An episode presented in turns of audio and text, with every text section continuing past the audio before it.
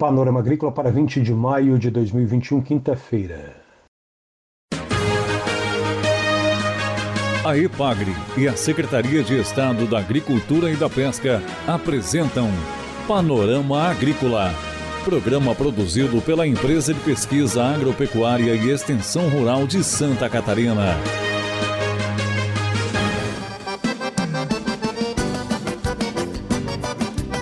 Quinta-feira de lua crescente, este é o Panorama Agrícola de 20 de maio. Um abraço para você, amigo ouvinte.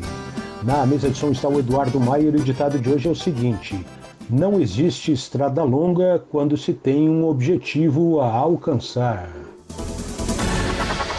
Nesta quinta-feira você confere aqui no Panorama Agrícola os benefícios do guaco e uma entrevista sobre ajardinamento e paisagismo no oeste do estado.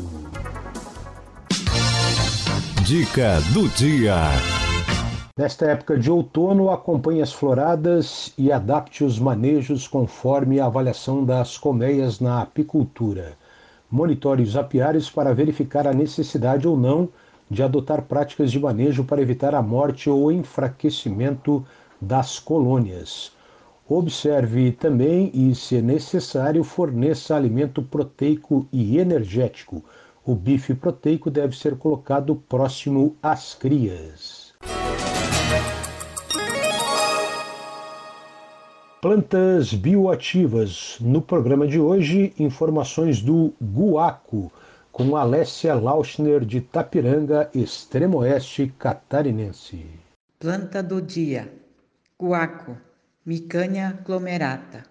As características dela são uma, é uma planta subarbustiva, trepadeira, perene, de ramos lenhosos. A propagação é feita por estacas do caule e ramos. A estaca deve ter em torno de cinco gemas e um par de folhas. As partes usadas são folhas frescas ou secas, e também a parte florida. As propriedades medicinais do guaco são: ela é broncodilatadora, antisséptica das vias respiratórias, expectorante, antiasmática e também anti-inflamatória. As formas de uso são em formas de chás e xaropes. Por infusão ou decocção, eu posso usar uma colher de sopa de folhas picadas para uma xícara de água quente, tomar duas a três vezes ao dia. Em forma de xarope, para tosses em geral, uma parte de folhas bem picadas para dez partes de água. Ferver até sentir o cheiro de cumarina. Juntar algumas folhas de hortelã vique, que é a menta arvensis, ferver mais um pouco, coar, medir e acrescentar a mesma quantidade de açúcar. Ferver novamente até, dissolver o açúcar. Guardar em frasco de vidro esterilizado, bem fechado na geladeira. Ele pode ser consumido por no máximo 15 dias. Esse xarope pode ser utilizado para adultos de uma colher de sopa 3 a 4 vezes ao dia, crianças de 6 a 12 anos, metade da dose. Ela tem algumas interações medicamentosas, utilizado como fitoterápico, expectorante e broncodilatador, pode interagir com alguns antibióticos, tetraciclinas, cloranfenicol, gentamicina, vancomicina e penicilina, e também anticoagulantes, potencializando o seu efeito alguns efeitos tóxicos, então não se recomenda uso da planta em forma de suco e sim em forma de chá ou xarope, para diminuir os teores de cumarinas que podem ser hemorrágicas. Em altas doses e de forma continuada, pode causar taquicardia, vômitos e diarreia. É contraindicado no caso de gravidez e lactação e também em crianças abaixo de dois anos. Sempre que tomar qualquer chá ou composição feita à base de plantas, Procure orientação de um profissional de saúde e informe seu médico caso tenha consumido. Essa é uma dica de Alésia Inês Lauschner, extensionista social da IPAGRE de Itapiranga. Confira a entrevista de hoje. Paisagismo e turismo rural, esse é o assunto de hoje do Panorama Agrícola. Conversamos primeiro com o Tiago Marque, extensionista da IPAGRE em Lajeado Grande, oeste do estado.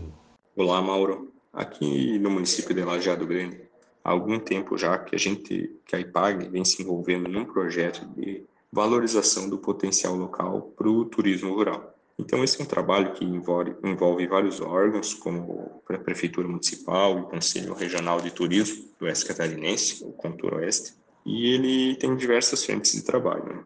Então, uma delas que a IPAGRE participa e colabora mais é essa parte de ajardinamento e paisagismo das propriedades. Então, já no ano passado, a gente organizou uma capacitação online sobre esse tema, né? E contamos com o apoio da colega Viviana, do município de Arvoredo, né?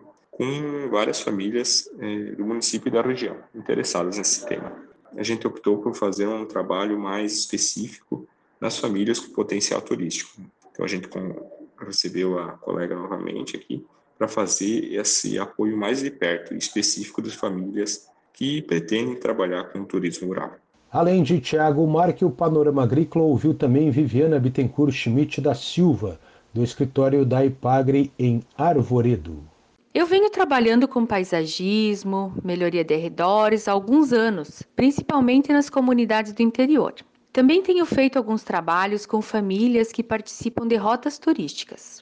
Nós temos um trabalho em andamento aqui no município com a rota e através do convite do Tiago, que é o engenheiro agrônomo da IPAGRE do município de Lajado Grande, nós iniciamos um trabalho juntos aí no município, com jardinamento, paisagismo e melhoria de arredores com as famílias que participam da rota turística em Lajado Grande. Eu estive no município no dia 28 de abril, conhecendo algumas famílias e iniciando o trabalho. Visitamos três propriedades.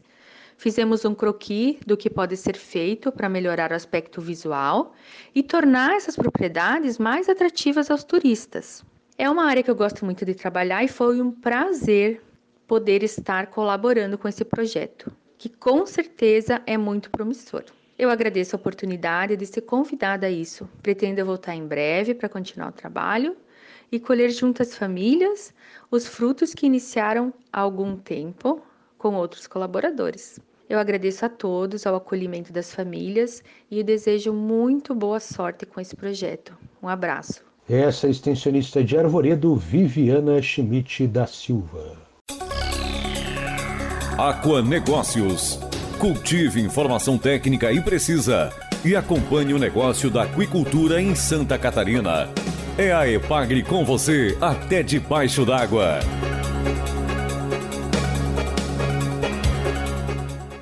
Relatório de atividades da Ipagre tem informações importantes na área de aquicultura como uma pesquisa em andamento sobre novas formas de apresentação e de embalagens para os produtos da maricultura catarinense. A pesquisa tem como ideia diversificar formas de apresentação e de consumo, como reduzir custos de produção e expandir o mercado para os produtos da maricultura catarinense.